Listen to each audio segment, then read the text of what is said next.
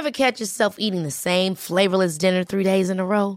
Dreaming of something better? Well, HelloFresh is your guilt-free dream come true, baby. It's me, Kiki Palmer.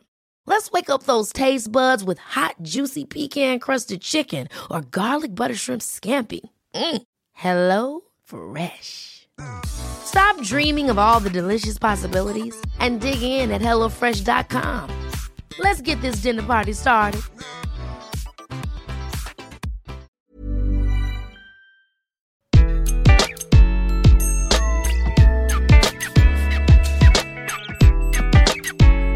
Bonjour, je suis Gaël Châtelain-Berry, bienvenue sur mon podcast Happy Work, le podcast francophone le plus écouté sur le bien-être au travail.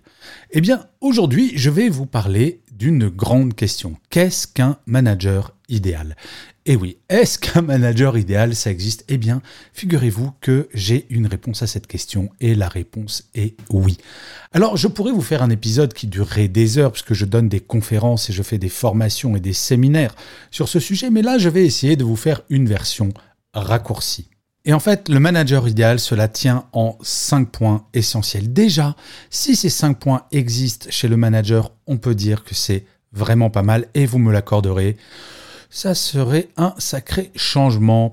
Le premier point pour un manager idéal, c'est qu'il sait écouter. Et oui, combien de managers font semblant d'écouter, mais finalement rien ne pousse vers l'action. Son collaborateur ou sa collaboratrice vient demander quelque chose, le manager fait oui oui bien sûr je vais m'en occuper et finalement ne le fait pas. L'écoute, je ne sais pas si vous le saviez, c'est la première qualité demandée par les équipes pour un manager. Donc manager idéal égale il écoute. Mais pour pouvoir écouter, encore faut-il que le manager soit disponible. Et oui, un manager va passer en moyenne chaque année 24 jours de 24 heures en réunion. Beaucoup trop de managers pensent qu'ils affirment leur rôle de manager en étant sans arrêt en réunion. Et non, le premier métier de manager, cela semble idiot de le rappeler, c'est de manager et donc de passer du temps avec ses équipes. La disponibilité, c'est quelque chose de fondamental. Petit truc pour être disponible si jamais vous êtes manager, bloquez le lundi matin, le mercredi matin et le vendredi après-midi sans réunion. Bloquez ça sur votre agenda et soyez disponible pour votre équipe. Ils vous seront très reconnaissants. Le troisième point pour un manager, c'est d'être ouvert à la critique. Et oui, un manager n'a pas la science infuse. Un manager n'est pas censé tout savoir. Et il doit pouvoir dire à son équipe, écoutez, je libère la parole et si jamais quelque chose ne vous plaît pas, quand je dis quelque chose ou quand je prends une décision, s'il vous plaît, dites-le moi. Être ouvert à la critique, c'est ça qui va créer une intelligence collective au sein d'une équipe. Et bien entendu, cela est lié au point suivant d'un manager idéal, c'est qu'il est humble. Il a profondément conscience que sans son équipe, il n'est ou elle n'est strictement rien. L'humilité du manager, c'est savoir se remettre en question, c'est savoir écouter, c'est savoir partager la décision afin d'avoir cette intelligence collective qui est si importante de nos jours.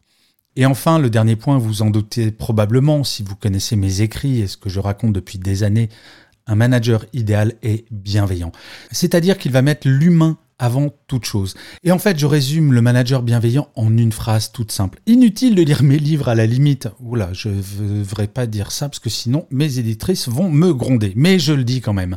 Un manager bienveillant, c'est un manager qui ne fera jamais à un membre de son équipe quelque chose qu'il n'aimerait pas que son propre manager lui fasse. C'est aussi simple que cela. Si un manager fait cela dans 99,99% des cas, il sera bienveillant.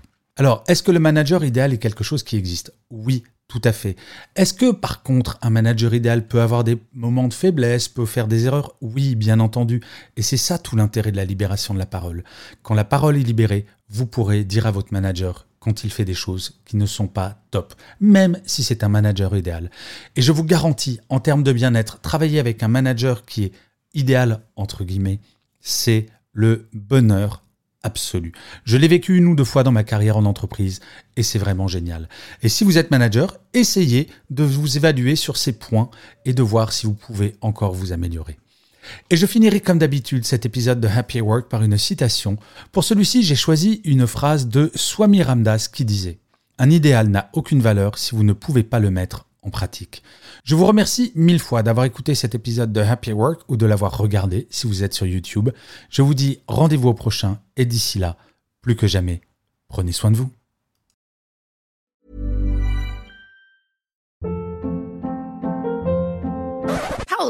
What was that? Boring. No flavor. That was as bad as those leftovers you ate all week. Kiki Palmer here, and it's time to say hello to something fresh and guilt-free. Hello Fresh. Jazz up dinner with pecan-crusted chicken or garlic butter shrimp scampi. Now that's music to my mouth. Hello Fresh. Let's get this dinner party started. Discover all the delicious possibilities at hellofresh.com.